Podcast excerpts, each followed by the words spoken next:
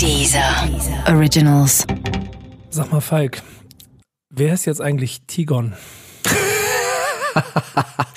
ah, äh, das musst du den Drehbuchautor und Regisseur Seku the Ambassador von Freundeskreis fragen, ähm, weil ja, er hat sich das ausgedacht und ich muss dazu sagen, den, den Film, den wir da gedreht haben, ähm, Steiger und ich wussten, wir haben das Drehbuch nicht gesehen.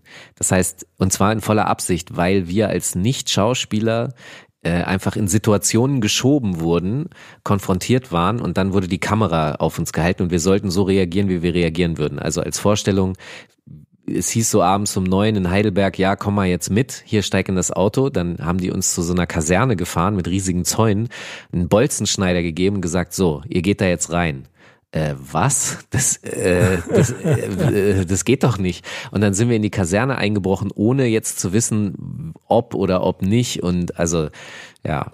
Das ist ein Meilenstein der deutschen Hip-Hop-Filmgeschichte. Danke, danke. Ähm, denn darum geht es heute. Äh, Hip-Hop und Filme. Viel Spaß bei Rap ist Kampfsport mit Nico und Falk. Rap ist Kampfsport. Ein dieser Originals Podcast mit Nico Backspin und Falk Schacht.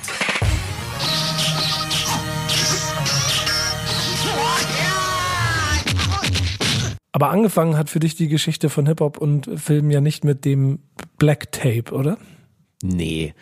Also, ich, also das Film wäre schon früh schön gewesen. Ich glaube, Wildstyle habe ich äh, erst Ende der 80er habe ich jemanden gefunden, der eine VHS-Kopie hatte und so. Das ist ja nicht so luxuriös wie heute und es war echt schwer für mich in Hannover netzwerktechnisch da irgendwie und dann habe ich irgendwann mal einen gefunden und so eine, so eine sehr verrauschte, und dann habe ich das gesehen. Warum? Guck mal, ich meine, ich bin ja selber ein bisschen Teil von dem, aber ich stelle mir das immer so vor, wenn sich Leute das jetzt anhören und jetzt sind die, keine Ahnung, ne? Irgendwas 18, selbst 18 bis 30, ja. die, die nicht damit groß geworden.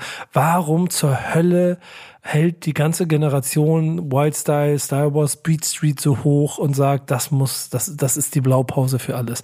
Kannst, kannst du das runterbrechen? Ja, weil dir das halt, also ich glaube, das ist halt eben das äh, Phänomen bei diesen Filmen und generell, äh, wenn du Dokumentationen hast, das ist ja ein originäres Zeitzeugnis auch.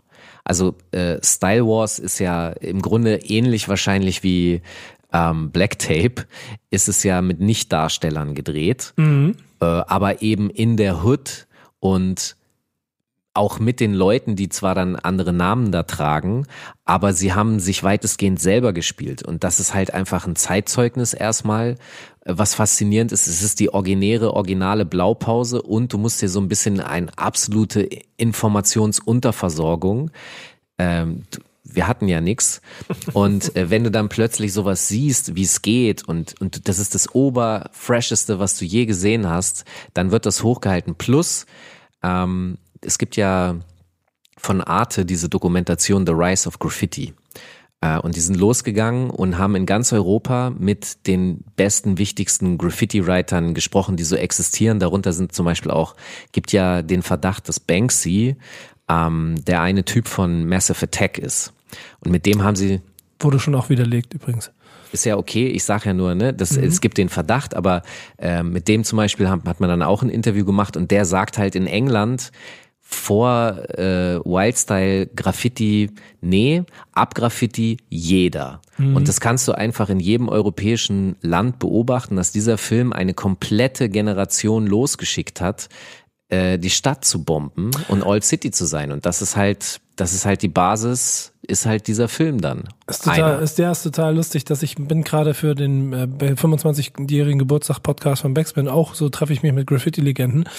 War aber Razor, Lumit, ähm, Milk und jeder von denen erzählt mir genau die gleiche Geschichte, ja. dass dieser Film für sie so äh, sinnstiftend war für alles, was sie danach getan hat. Und ich glaube, das ist auch der Grund, warum man das, was da passiert, nicht ganz ähm, na, vielleicht gar nicht nachvollziehen kann in der heutigen Zeit, weil man halt bis dahin schon, also heute ist Film was anderes als damals. Okay, aber was man nachvollziehen kann, ist folgendes. Es gab natürlich Fernsehberichte. Also zum Beispiel gab's Breakout, das war ein Bericht im, ich glaube, Südwestdeutschen Rundfunk. Das waren halt Reporter, die haben nichts mit Hip-Hop zu tun, sind nach New York gefahren, fanden das Phänomen interessant, haben das gefilmt und so eine Reportage gemacht. Ralf Richter hat übrigens auf Deutsch die Synchronisation gesprochen. Der Schauspieler war damals Anfang 20. Ähm, das heißt, da hast du von Leuten etwas über die Kultur gesehen, die aber keine Ahnung hatten, was du auch ein bisschen gemerkt hast, aber sie sind trotzdem respektvoll damit umgegangen. Wildstyle oder Style Wars hat von Anfang an extrem, das ist eben dieses For Us by Us Prinzip. Es wirkte einfach wirklich sehr straight aus der Szene, völliges Verständnis und deswegen ist das, glaube ich, wertvoller und höherwertig angesehen worden mhm. als jetzt ein, ein einfaches journalistisches Kurzprojekt. Ich glaube, dass das auch viel äh, damit zu tun hat, weil die Reportagen haben auch einige gesehen, aber die Filme, die haben alle gesehen. Ja, weil es einfach auch. Äh, es ist real. Ja, genau. Und, und so viel Interpretationsspielraum lässt, den du heute gar nicht mehr hast. Aber weißt du, was auch interessant ist? Ich habe an der Leuphana Universität ein Seminar in, Lüneburg, ne? Genau, in äh, Kulturwissenschaften gegeben äh, mit meinem Kollegen Malte Peleta zusammen und wir haben uns überlegt, ey, wir machen Hip-Hop-Filme. Und dann haben wir die Studenten dort, die alle so Anfang bis Mitte 20 waren, gezwungen, äh, sich, ich glaube, es waren so zwölf bis 15 Hip-Hop-Filme in diesem im Seminar anzugucken. Und dann haben wir uns hinterher auch darüber unterhalten. Wir haben von ganz aktuellen Sachen wie Hip-Hop Evolution auf Netflix, aber wir haben auch Wild Style und Style Wars geguckt. Mhm. Und dann habe ich, dann haben wir uns unterhalten, was das für eine Wirkung auf sie hat. Und ich muss sagen, also sie, es ist natürlich von der, diese alten Filme sind relativ langsam zu gucken und sie sind deshalb gerne mal ein bisschen anstrengend, weil auch Längen vorhanden sind und so. Aber ich glaube, das ist auch im Zweifel ziemlich ernüchternd. Es ist auch so, dass ich, als ich das erste Mal Wildstyle gesehen habe, habe ich gedacht, wie amateurhaft ist das eigentlich gefilmt, weil ich natürlich die Hollywood-Filme immer im Kopf hatte. Aber auch das ist eben Teil dieses dokumentarischen der Realness. Aber jetzt zurück zu den Studenten. Ja. Sie haben im Grunde dasselbe verstanden und sogar empfunden wie die originären Schauer damals. Also das heißt, sie konnten tatsächlich alles nachvollziehen und sie haben auch schon die Systematiken und Problematiken erkennen können, die Hip-Hop sozusagen ausgemacht haben, also die sozialen Schwierigkeiten, die da thematisiert sind und so weiter und so fort. Und das war interessant zu betrachten, dass die Wirkung sich offensichtlich, also außer diese Geschwindigkeitssache und, und Machart, bisschen amateurhaft, die Wirkung der Bilder und der, der, der Botschaft von, von dieser Kultur, das ist straight up immer noch dasselbe. Und das war faszinierend, also für mich zu beobachten bei den Studenten. Ja, finde ich, finde ich wirklich auch, weil ich, ich glaube aber, dazu braucht es ein, ein, ein, ein gewisses, eine gewisse Bereitschaft, sich darauf einzulassen. Ja, ich, sie waren gezwungen, das stimmt schon, ja. Aber nachdem sie fertig waren, ich habe dann auch gefragt, ob es mir ist klar, dass ich sie dazu zwinge, aber ob es auch okay ist, jetzt so im Nachgang, ob sie froh sind, dass sie sich mal reingefahren aber haben oder da, nicht. Auch da würde ich klar sagen, logisch, weil dann nämlich, wenn diese Erkenntnis kommt, dann fühlst du ja etwas. Wenn du aber heute ähm, einfach durch, durch Durchschalten, durch Durchseppen und du bist nicht damit verbunden, auf einmal auf Wildstyle irgendwo treffen würdest, dann würdest du ihn nicht angucken.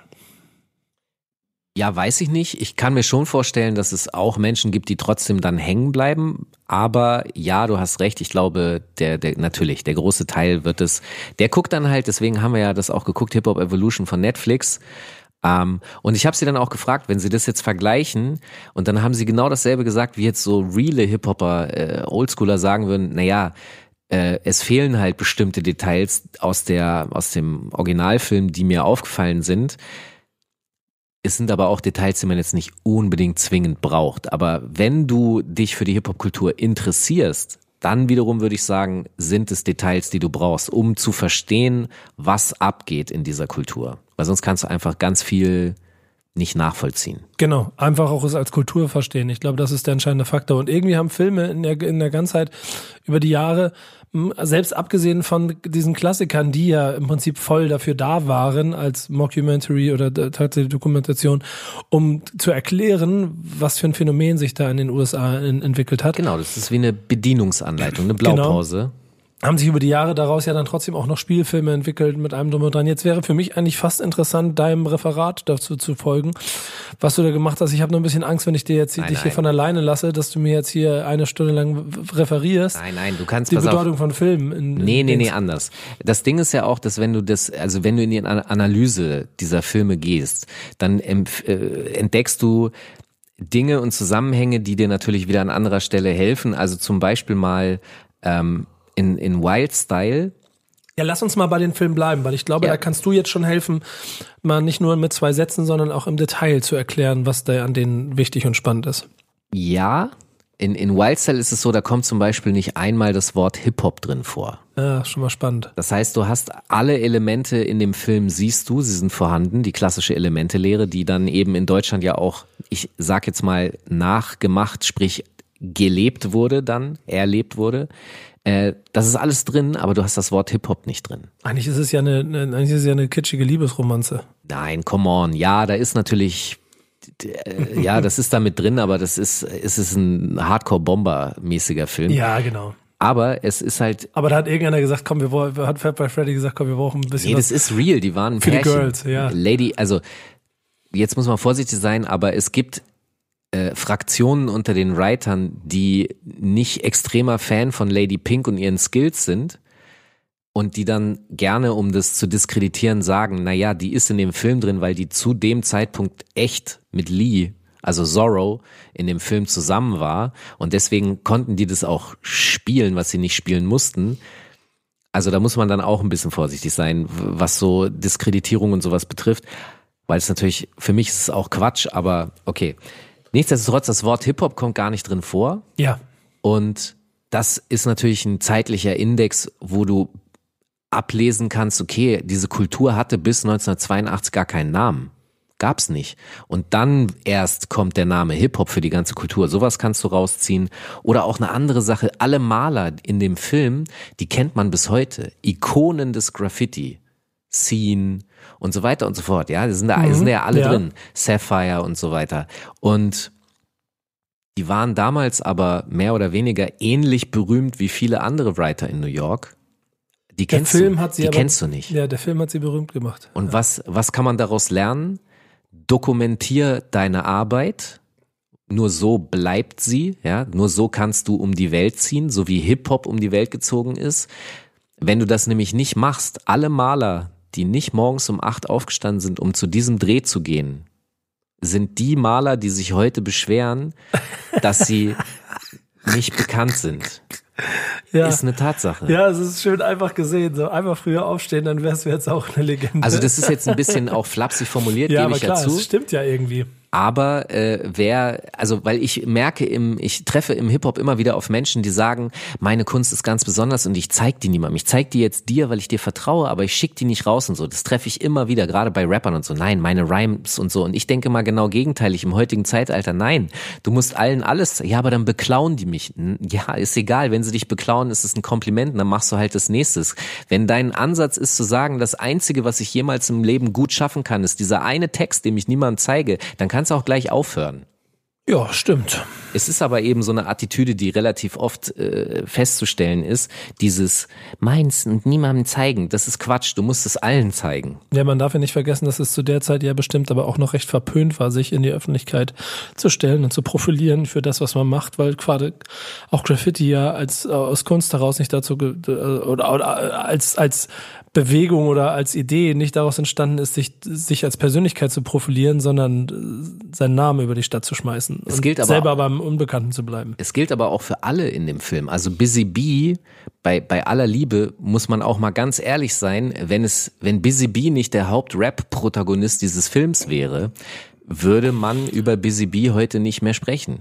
Und heute, der hat heute immer noch Gigs und Auftritte daraus resultiert. Also das ist, zeig, was du kannst, zeig es der Welt.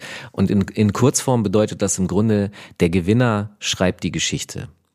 Und deswegen gibt's für jeden Gewinner gibt's immer ganz viele Verlierer. Das muss man sich einfach immer wieder bewusst machen. Das war's mit Rap ist Kampfsport in der Folge Film. Danke. Und Rap.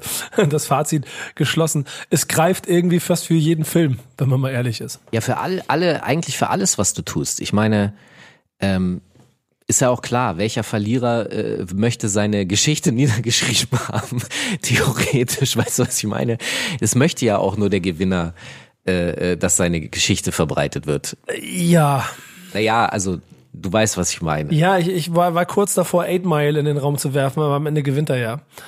Und das ist aber faszinierend auch, dass gerade bei diesem Film ist es so, dass jeder ja so geflasht ist von diesem Ende und, und wie toll das eigentlich ist, weil auch, auch da kann man so ein krass geiles Fazit rausziehen, nämlich seine Schwächen zu zeigen ist die eigentliche Stärke, weil dann ist man unschlagbar. Ja. Und das ist der erste, also für mich einer der Filme, der das am meisten verbreitet hat in der Welt, weil es wird so als Prinzip schon vorher einen Film gegeben haben, aber das ist, jeder beruft sich, wenn er sowas macht, ah, das ist die Eight-Mile-Technik. Ja. Das ist einfach Arsch auf Eimer. Da kann man auch aus für alle Bereiche. Wenn du mit deinen Eltern Stress hast, äh, wenn du einen Shitstorm PR-mäßig kassierst und alles, deine Schwäche zugeben und damit arbeiten und das ist die einzige Stärke, die du hast. Stimmt auch wirklich, weil das die Faszination an dem Battle am Ende ist. Ja, weil das, weil das Mut, weil du ihn bewunderst, dass er, man bewundert ihn eben für die Ehrlichkeit, während ganz viele Rapper ja genau nicht ehrlich sind und Show off und make it till you äh, break it, äh, äh, fake it till, Was dann wird's? fake it till you make it. ja, genau. Fake it till you naked. Fake, fake it till you're naked. Fake it. fake it till you're naked und dann make you it because you're naked. Was ich noch interessant finde an Wildstyle, das fanden auch äh, die Studenten wiederum interessant, dass es natürlich ZDF kofinanziert ist, also sprich ohne das kleine Fernsehspiel vom vom ZDF hätte es keine, äh, also nur die Finanzierung wäre nicht gestanden. Dann siehst du mal, wie Hip-Hop das ZDF schon in den frühen 80ern war. Was ich speziell, wir haben über diese äh, Rise of Graffiti Doku gesprochen. Der Produzent dieser Doku ist auch der Macher des Isle of Graffiti Blogs. René heißt der. Und der hat mit der Redaktion Kontakt aufgenommen. Äh, und die, der Typ, der das Geld da rausgepackt hat, der ist, dem geht's nicht mehr ganz so gut irgendwie. Der ist schon natürlich ein bisschen älter. Aber er konnte mit der Sekretärin noch von dem sprechen. Und die hatte wohl noch Unterlagen und er hat ein Original Wildstyle Drehbuch von Wow. von 82 das dem ZDF zu, ja, gucken Sie mal hier, wollen Sie uns nicht Geld geben. Das ist so unfucking fassbar. Ich, ich hoffe, er, er digitalisiert es mir irgendwann nochmal. Ich würde da so gern reingucken, was da für Anmerkungen drinstehen. Was sich die Deutschen auch gedacht haben, ist ja auch ein Redakteur vom ZDF rübergeflogen und ist mit denen ins Yard gegangen und wurde dann von den Bullen verfolgt. Das musst du Den dir mal Typen, den Typen, du, wer der ist? leider nein, aber die Vorstellung dieses, also das muss Wenn geil ihr, wenn ihr wisst, sein. wer dieser Redakteur war, dann stellt Kontakt zu Falk Schacht her, damit endlich dieser eine von 100 Tabs in seinem Kopf geschlossen wird, dass er endlich diese Geschichte weitererzählen kann. Was ich den Studenten noch aufgezwungen habe, sind zum Beispiel auch die West Coast Variante Doku. Es gibt da Breakdance Gang. Ach krass, den kenne ich glaube ich zum Beispiel gar Das nicht. ist Breaking und Entering, Entering im äh, Normal, also auf Englisch. Da ist dann Ice-T drin, äh, Egyptian Lover und so. Und du siehst halt diese West Coast B-Boy-Szene, Booyah Tribe als Breaker sind da drin und so. Und Ice-T erzählt, ja, ich will ein gutes Beispiel für die Kinder sein und kein, weißt du, weil auf der Straße äh, wird alles Gangster und so. Hast du ihn geguckt? Ja, ja, den habe ich geguckt in Englisch und Deutsch, weil es gibt eine deutsche Variante. Kennst du noch Ellen Banks zufällig? Ein alter Journalist damals, äh, auf jeden Fall der heiße Scheiß gewesen und er spricht auf Deutsch darüber.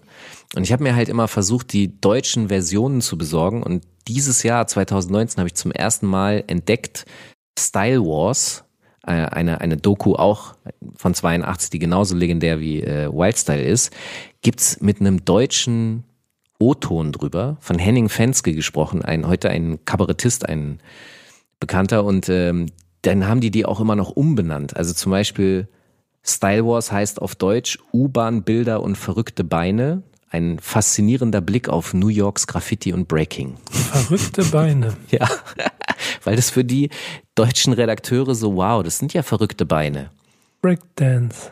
Ja, Bruch, Bruchtanz. Buchtanz. Ja, aber das ging dann halt auch, also diese, diese, dass ich was Deutsches gesucht habe, ging dann auch weiter, weil ich gucken wollte, was gibt's noch alles, äh, was ich verpasst habe. Dann habe ich zum Beispiel gefunden Turk 182, offensichtlich eine Anspielung auf Taki, einen der ersten Tacker, daher kommt das Wort auch so ein bisschen. Und ähm, das ist so eine Liebesgeschichte mit einem Feuerwehrmann, der die ganze Stadt mit Turk 182 vollsprüht, aber es ist eigentlich eine äh, Hollywood-Story. Asphaltvibrationen gab es, Rappin' Hood, da wird so ein Robin Hood in, im Ghetto, der rappt, so ein Musical. mit äh, Mario van Pebbles und so. Äh, Vanilla Ice Cold is Ice habe ich mir besorgt. Dicker. Der ist auch funny as hell. Und dann habe ich Crush Groove. Das ist der Def Jam Film von 85. Wollte ich auf Deutsch haben, gab's nicht. Und dann habe ich gesehen, es gab aber eine deutsche Synchro. Und dann habe ich das ZDF angeschrieben. Man kann dort, man kann sich an ARD und ZDF wenden und man kann Sendemitschnitte anfordern. Und ich musste den deutschen Titel davon rausfinden, habe den geschickt, dann haben die das im Archiv gefunden und für 40 Euro habe ich dann eine DVD bekommen mit der deutschen Synchronisation von Crush Groove. Krass, geil. Also wenn man will, man kann da mal bei den öffentlich-rechtlichen anfragen und gucken, ob es da was gibt. Ist tatsächlich auch für Forschungszwecke nicht uninteressant. Und es ist auch so, zum Beispiel Frauenarzt ist auch so, den interessiert es auch brennt, der holt sich auch so ein Zeug.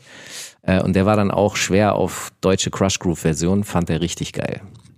Krass, Alter.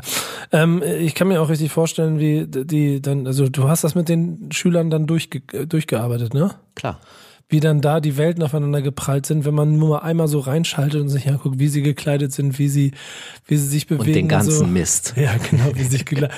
Das ist schon, äh, ne, ne, das ist, das ist eine Aufgabe, da so reinzugehen. Weißt Ja, du, es ist dann meine? tatsächlich ein bisschen wirklich auf Forschung auch ausgerichtet. Mhm. Und wenn du Kulturwissenschaften studierst, hat dich das zu interessieren. Hast du auch Rappin geguckt? Rappen habe ich auch geguckt. Ich habe nämlich in den 80er Jahren nicht ganz so viel davon mitgekriegt. Also ich habe auch so Star Wars und White Style irgendwann Ich auch nicht, ich habe das nachgeholt. Also nachgeholt. Ja, Ich glaube, ich habe mit, mit Juice angefangen. ja. Ich glaube, ja. glaub- Know the Ledge mit, mit Tupac auch. Ja, den habe ich zum Beispiel nicht. Wobei das ja dann schon auch, und das ist halt der Nee, Punkt. New Jack, mit New Jack City habe ich angefangen. Okay, und, und irgendwann dreht sich das natürlich von dem eher dokumentarischen hin zu Spielfilm und dass Hip-Hop eine Spielkulisse ist für alles andere. Und New Jack City ist ja eigentlich ein, ein Gangster. Gangster-Drogenkartellfilm. Und im Rahmen, als dann Gangster-Rap groß wurde, dann kam halt Menace to Society und so. Was ich bei den Amis sehr interessant finde, ist, dass dann die Comedy-Schiene immer gleich mitkommt. Also zum Beispiel gibt's einen Film, der heißt Don't be a Menace to South Central while drinking your juice in the hood. Also der Titel soll schon lustig sein und kommt von den, diese Wayans-Brüder. Kennst du die, die ganzen äh, Scream Verarschungsmovies und so gemacht haben, die haben den Anfang der 90er schon gedreht, um sich lustig zu machen. Die haben das da schon verbrochen, ist ja Ja, stark. oder CB4 ist ja auch die NWA-Verarsche, wo Chris Rock sozusagen Easy E spielt. Ja.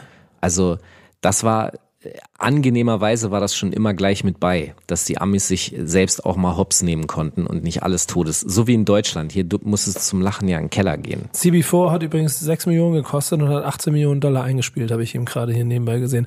Weil ich mich nämlich gerade auch, ich habe Google mal einfach mal geöffnet und, und äh, laufe nebenbei mal ein bisschen durch die Cover von früher, weil mir klar war, dass du da besser recherchiert bist als ich in diesem Bereich und jetzt auf diese ganzen Bilder treffe und ein bisschen entsetzt bin von dem, was ich hier sehe. Warum denn entsetzt? keine also Ahnung. visueller Natur oder was? Ja, auch so, so äh, hast du, hast du auch Hausparty die ganzen immer geguckt? Ja, die habe ich mir auch alle, ich, es war so 2011, 2012 habe ich angefangen mir das, also zu recherchieren, was gibt's alles an Hip-Hop-Filmen von 1980 bis 2000 und habe dann angefangen mir die zu kaufen und Hausparty 3 fehlt mir noch, aber ich habe mir die geholt. Ich finde ja, Ey, ich muss dazu sagen, ich habe so eine Trash-Ader. Ich, also damals, Ach, damals hätte ich das total kacke gefunden. Heute amüsiert mich das, äh, diesen Trash zu sehen. Deswegen auch der Vanilla Ice Film. Aber auch die deutschen Synchros, weil wie kaputt die das übersetzt haben, fasziniert mich. Plus ich wollte da Samples rausziehen für Beats machen, habe ich nie gemacht, aber deswegen habe ich es gekauft. Ja, da ist auf die deutsche Synchronisation ist schon bitter. So, das ist ja heute Ja, noch aber manchmal lustig. peinlich. Ja, Ja. Es, es gibt heute noch Filme, wo manchmal äh, amerikanische Begriffe einfach ins Deutsche übersetzt werden, aber peinlich klingen. Ich Und finde das war damals noch schlimmer. ich finde tatsächlich alle Synchros, die ich heute sehe von Hip-Hop-Filmen oder Figuren, die Hip-Hop-mäßig sein sollen. Jo, was geht ab? Check it out. Ja, oder auch wenn die Stimme, also ich merke auch immer, dass so die Stimme so runtergesetzt wird, dass ich finde es äh, leider sehr anstrengend. Es gibt ja, wie du schon gesagt hast, diesen einen Wechsel, also Anfang der 90er, wo es mich dann noch mehr getriggert hat. Ich bin halt einfach durch äh, Boys in the Hood, Menace to Society, New Jack City, da, da bin ich, da bin ich eingestiegen, weil es Actionfilme waren, die mir das, das Gangstergefühl und damit auch die, die gesamte, die, das gesamte Bild von dem, was ich von US-Rap wahrgenommen habe, so quasi in einen Spielfilm gepackt haben als Geschichte. Friday, ganz genauso. Ähm, und damit, glaube ich, eine Massenkompatibilität geschaffen haben, die sicherlich auch dazu beigetragen hat, dass sich dieses Hip-Hop-Gefühl immer weiter transportiert hat. Auf jeden Fall. Das ist ja, also so wie Style Wars die Kultur um die Welt trägt, musst du dieses Gefühl, das Bedürfnis, das dann entstanden ist, natürlich bedienen. Und äh, es gibt eben auch ein Interesse. Und Friday, ja, ist das jetzt ein Hip-Hop-Film oder nicht? Für mich ja. 100 Prozent, der Aber- Hauptdarsteller ist mehr Hip-Hop geht nicht. Genau, aber gleichzeitig ist es ja auch, also den, Das ist eine Kiffer-Story. ja, aber den könntest du trotzdem deiner Mu Mutter, deinem Vater vorspielen. Also man kann das als Film konsumieren, auch wenn man nicht Hip-Hop ist. Ach so, ja, genau. Ja, Style Wars zu konsumieren als, ja, kannst du auch, wenn du nicht Hip-Hop bist, aber ich glaube, dass das, der Zugang noch schwieriger wird äh, ähm, bei Style Wars als jetzt bei Friday. Hast du ähm, so einen Film, von dem du denkst, das ist der geilste Spielfilm, der es geschafft hat, Hip-Hop zu, äh, zu themat also wirklich Hip-Hop zu thematisieren? Ja, also die zwei, wirklich zwei allerbesten Hip-Hop-Spielfilme, Eight Mile und Whole Train. Also Eight Mile ist wirklich extrem geil, weil ich nicht an einer einzigen Stelle peinlich berührt bin, weil es als Film an sich auch funktioniert und dann hat es die Story, die ich einfach sehr geil finde. Plus es ist gut gedreht, es ist einfach, ich hab, ich finde da nichts, was mich stört. Und Whole Train ist genau dasselbe. Florian Garg, der den gedreht hat, kommt ja aus der Münchner äh, Graffiti-Szene und der Film ist einfach von vorne bis hinten so real, er ist so perfekt gedreht, ich kann es alles, da ist nicht ein peinlicher Moment, keine Länge, das sind die zwei allerbesten Hip-Hop-Spielfilme, die ich kenne. Ja, kann ich, glaube ich, genau unterschreiben. Also ich hätte noch einen anderen gleich mit, aber da komme ich gleich zu. Oh, da bin ich neugierig. Ähm, ja. Aber bei Eight Mile ist es halt genau so. Das, die, die, und ich glaube, es ist die Zerbrechlichkeit des Hauptdarstellers, die jedem das Gefühl gibt, dass man nicht immer der Coolste sein muss, sondern dass es auch darum geht, irgendwo sich hinzukämpfen und am Ende, wie du es vorhin schon gesagt hast, zu seinen Fehlern zu stehen und die zu seiner eigenen Stärke zu machen. Das ist ja sozusagen die, die Chim also das ist der Kern von Eminem selber. Richtig, genau. Ja, das- und, und also das, das ist ja, der spielt sich ja auch 100% selber. Er konnte ja immer drumherum erzählen, was er wollte. Das war einfach seine eigene Geschichte. Und das hat halt im Ende dazu geführt, dass ich mir diese Battles irgendwann als Audio-File zusammengeschnitten habe. Das gab bei Nicht YouTube. wirklich. Und habe äh, teilweise bin wochenlang, also wir sind ja von Anfang 2000, ne, wochenlang mit diesen, und ehrlich gesagt bis heute. Ich habe das heute noch manchmal, dass ich, wenn ich Bock drauf habe, dann mache ich mir dieses Audio-File bei YouTube das, nur die Battles äh, und höre mir seine Battles an und rappe die, ich kann die auswendig. Moment, die aus dem Film jetzt oder es gibt ja die Battles, die sie auch gedreht haben, aber nicht reingeschnitten haben. Nee, nee, die aus dem Film. Das die, Bonusmaterial, hast du das schon mal durchgehört? Nee, habe ich noch nicht. Eine Aufgabe für die Ferien. Ja, ich, äh, wenn ich mal welche, wenn ich mal welche habe, dann mache ich das. Aber ich finde das genauso. Und auch Whole Train ist hundertprozentig ein Film, der es geschafft hat, schon diese Empfindung, dieses Gefühl davon, wie Hip Hop in Deutschland äh, äh, funktioniert, so auf die Straße und damit auch auf die Leinwand zu bringen, dass man es glaubhaft transportiert. Darf ich ein ganz, ich, ich kann das, also das Wort, ich benutze es ungerne, aber es, man muss es in diesem Zusammenhang benutzen. Die beiden Filme funktionieren für mich deshalb und wenn ich sage, es ist kein peinlicher Moment drin, dann sage ich eigentlich, sie sind 100% authentisch. Weil die Was hast du denn gegen das Wort? Ja, weil es halt so, es wird sehr überstrapazitiert und ich glaube, ganz viele Leute, die sagen, Strapat, was habe ich gesagt? Strapazitiert. Strapatoni. ähm, äh, ja, also es wird, es wird so von Leuten benutzt, die, glaube ich, gar nicht wissen, was authentisch bedeutet. Und wenn sie mit Autenz, Steiger hat es, glaube ich, geprägt, wenn, wenn du damit konfrontiert bist, sie dann nicht verstehen, nicht glauben oder nicht haben wollen. Also sprich dann eine Beratungsresistenz an den Tag legen, die mich hart nervt. Und, aber es ist Fakt, diese beiden Filme sind einfach 100% authentisch und deshalb gehen die uns, glaube ich, rein. Aber es sind, finde ich, nicht die einzigen. Ja, ich bin gespannt, welchen dritten du hast. Was muss ich gucken? Ähm, ich finde Hustle und Flow. Oh, siehst du, den habe ich noch nicht gesehen. Ja, Den der hast ist du noch gut. nicht gesehen. Der, ich finde, das ist auch eine ganz normale Geschichte und da geht es um Südstaaten und Ja, um diese. Houston, ne? Ja, genau, um diese Südstaaten-Ästhetik dabei und dort zu einem Rapstar zu werden. Oh, und das geil. kriegen die so gut hin. Oh, geil. Und auch mit dem Unterschied oder mit den Punkten, ich glaube, das ist so ein sehr entscheidender, dass sie einen Song daraus haben und so dieses Momentum, das es besonders macht. Mit diesem Hard Out There for a Pimp. Wenn sie anfängt zu singen, diese Hook, ich singe die jetzt nicht vor, aber wenn sie anfängt, die zu singen und wer den Film gesehen hat, weiß genau, was ich meine. das hat so einen Moment, dass du dieses Gefühl von, okay, du willst unbedingt Rapstar werden, du, du brauchst und du kämpfst darum und die, die ganzen Nebenkriegsschauplätze und dann gehst du ins Studio und dann passiert das und dann ist dieser Moment da dieses eine Schnippen und das das kann dieser Film so krass verkörpern, ohne dass es peinlich, ohne dass es cheesy wird, sondern äh, einfach mit einem geilen Gefühl. Geil. Ich, jetzt habe ich wenigstens eine Aufgabe. Ja, Hausaufgabe für deine äh, nächsten Ferien, wenn du nicht mehr Dozent bist. Ich finde zum Beispiel auch, äh, es gibt ja auch so Biografien, die dann immer gemacht werden. Tupac, da gibt es ja verschiedenste, ne? Also, ähm, aber bei dem war es genauso wie bei wie bei dem Biggie-Film. Ähm, das, das, ich finde das immer ein bisschen schwierig aus verschiedensten Faktoren.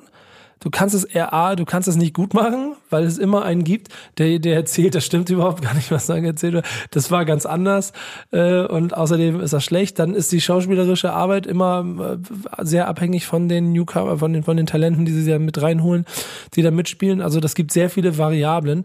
Aber und das ist zum Beispiel auch in dem Biggie-Film, und das ist eine ähnliche Situation, äh, wenn sie es schaffen, Momenten, Momentums, Momentume zu, zu, zu bilden, die quasi dieses Gänsehautgefühl rausholen.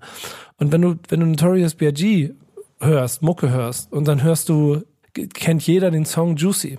Und wie dann, wie dann diese Szene bauen, wie, wie damals Puff Daddy, da hieß er Puff Daddy, ihm den, ihm den, in diesem Beat ins Studio haut und er sagt, was ist das für eine Was Scheiße? ist das für eine Scheiße? Will ich nicht, ist kacke. Und er sagt, du bleibst hier drin, hörst dir an und fühl es und so. Und dann kommt er, also vom, ich kriege jetzt Gänsehaut, wenn ich drüber nachdenke. Und dann, und dann wird diese Szene so aufgebaut, dass er dann halt nach einem halben Tag oder einem Tag wiederkommt und dann ist der einer der größten Hits der Hip-Hop-Geschichte dabei entstanden. äh, weil er es geschafft hat, die beiden Welten miteinander zu vereinen. So, danke Puff Daddy. Aber auch dieses Momentum so zu schaffen, ich glaube, das ist auch immer etwas, was Hip-Hop-Filme ausmacht. Das hat auch Wild Style, das hat auch irgendwo Style Wars, dieser einen Moment, wo du merkst, es fährt dir ein kalter Schauer über den Rücken. Es ist irgendwie, irgendwie was Besonderes. Du hast das Gefühl, du bist bei etwas dabei. Ja, ja, ich weiß, was du meinst. Und das hat zum Beispiel das nicht, wenn sie versuchen, im Tatort irgendwo Hip-Hop mit einzubauen. Wow.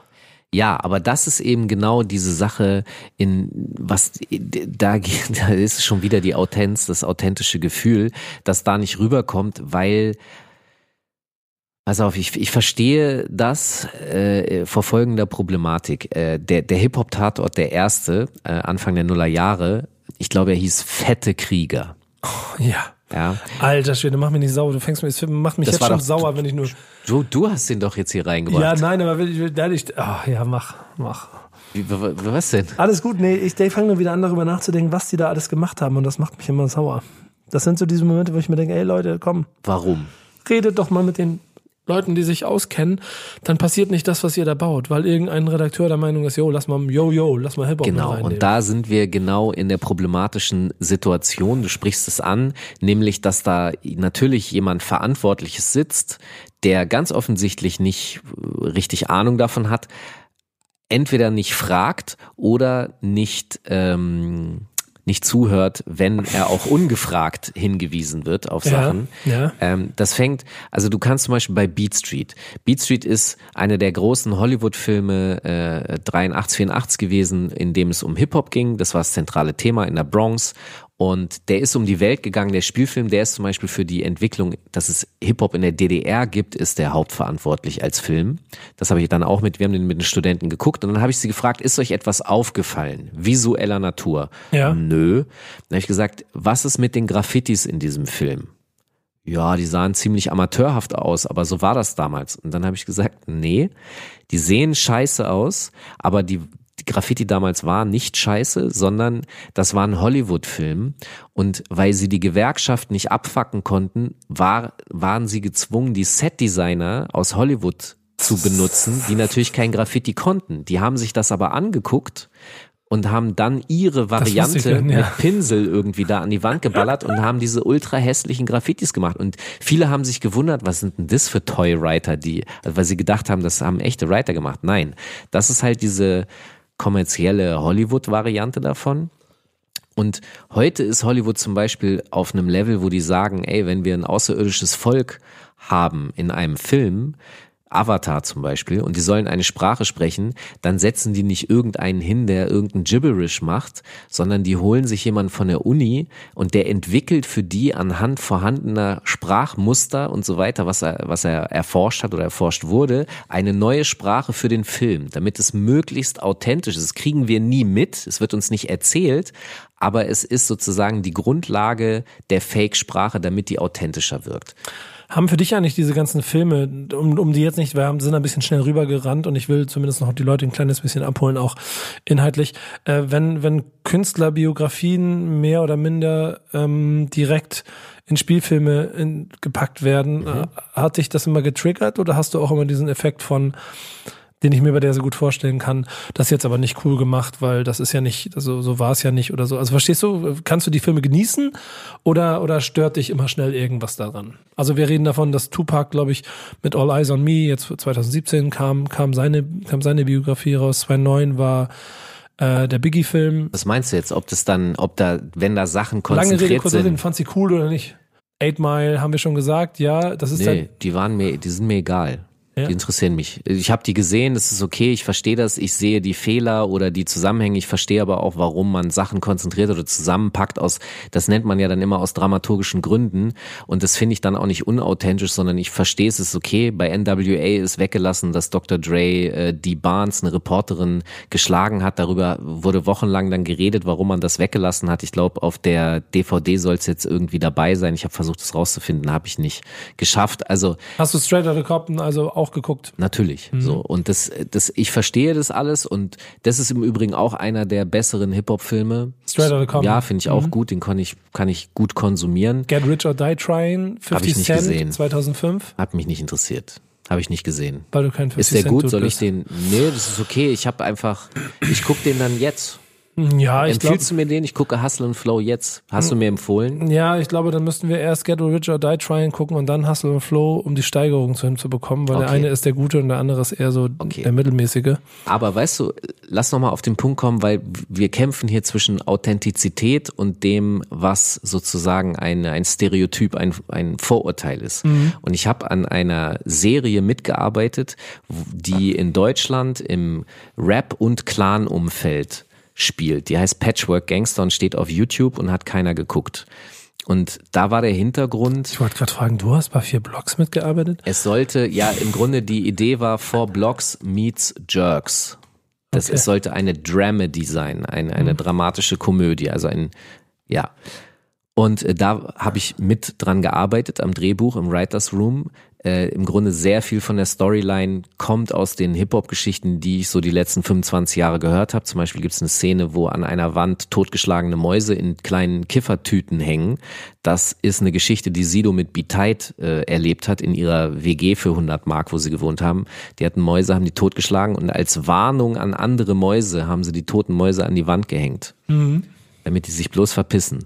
Und ähm, das ist da auch drin, aber das Problem ist, dass diese Bücher durch viele Instanzen gehen, du hast vorhin von dem Redakteur beim Tatort gesprochen, durch viele Instanzen gehen, die alle keine Ahnung von Hip-Hop haben und irgendwer im Drehbuch waren auch so Dialoge drin wie mach kein Auge und so. Ja. Und dann wurde das so jemandem gezeigt, der sehr jung war in dem Hause und der hat gesagt, "Ke- das ist doch keine Sprache, das kenne ich nicht.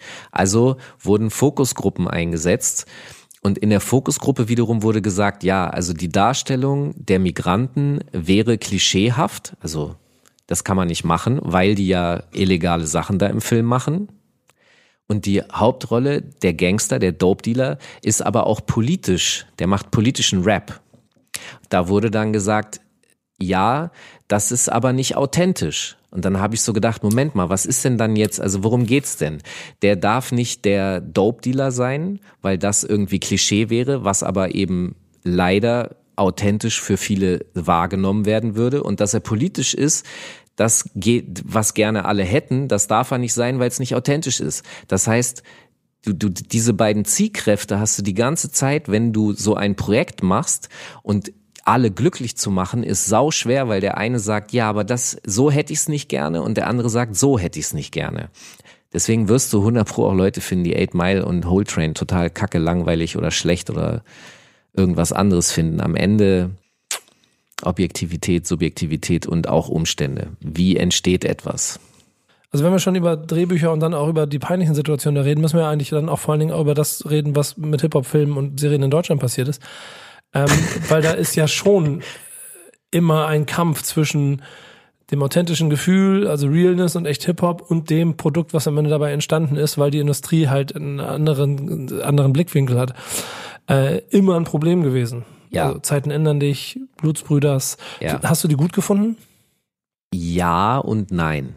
Also ja, vor dem Hintergrund, dass ich ich habe äh, eben diese Ader, mir auch Sachen anzugucken, die äh, jetzt nicht äh, übergeil oder perfekt sind, äh, aber gleichzeitig, also ich habe sie auch gerne geguckt. Jetzt äh, Blutsbrüders zum Beispiel finde ich tatsächlich, schau, pass auf, mein Problem ist folgendes, ich bin eh sowieso kaputter Überanalytiker, ganz Ja. schwierig. Und wenn ich habe früher Beats gemacht und wenn du mir einen Beat vorgespielt hast, habe ich den in Einzelteilen gehört. Das heißt, ich habe gesagt, okay, die Snare, das ist nicht so, das ist so. Seitdem ich nicht mehr Beats mache, kann ich wieder Musik normal hören. Das heißt, ich höre sie als eine Einheit. Und bei Filmen ist das ähnlich. Ich sehe das und dann fange ich an, ja, und das und das. Und wenn ich diese Phase aber mal überwunden habe, das heißt, nach Blutsbrüder erste Mal gucken und denken so, hm, ja, weiß ich nicht, hätte man vielleicht das und das und das, äh, gucke ich den jetzt, wenn er im Fernsehen läuft oder so, gucke ich den gerne, habe meinen Spaß daran und kann mich da auch locker machen. Ich muss einmal diesen alten Dogmatiker erst überwinden, der, der in mir steckt.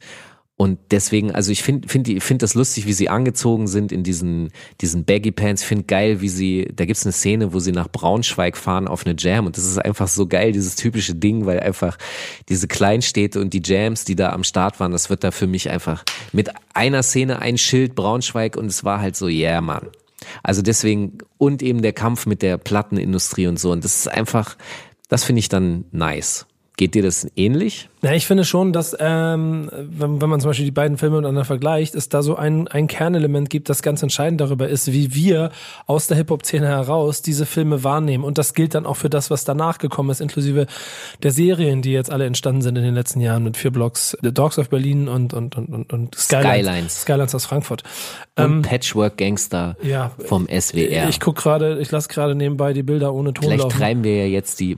Mann, warum guckst du eigentlich immer Fernsehen, wenn wir Nein, miteinander reden? nein, das nein, ist nein, ja, als wäre ich mit dir verheiratet. Ich, ich lasse das eben nebenbei, hier habe ich so ein bisschen eben laufen lassen mal und habe mal die Bilder mir nur angeguckt, weil ich darauf reagieren wollte, ohne dass ich es vorher gesehen habe. Reaction-Podcast. Und, und äh, das ist schon ein bisschen unangenehm, nur die Bilder zu sehen, wenn ich mir dann vorstelle, wie die Dialoge dazu sind. Dann ist diese ganze Serie in sich eine von diesen Sachen, die, und jetzt kommen wir auf den Punkt, die von Leuten gemacht wird an der entscheidenden Stelle, die nicht den Spirit verkörpern. Und ich glaube, das ist der Unterschied zwischen Zeiten ändern dich und Blutsbrüders. Denn bei Zeiten ändern dich sitzt Bernd Eichinger und eine gro- riesengroße Filmindustrie äh, am Hebel und ein äh, Bushido und sein Team, die ihren Film haben, stehen immer so ein bisschen im Konflikt und müssen sich wahrscheinlich gegenseitig durchsetzen, wie machen wir die Sachen, wie Ja. wirkt es cool und wirkt es nicht.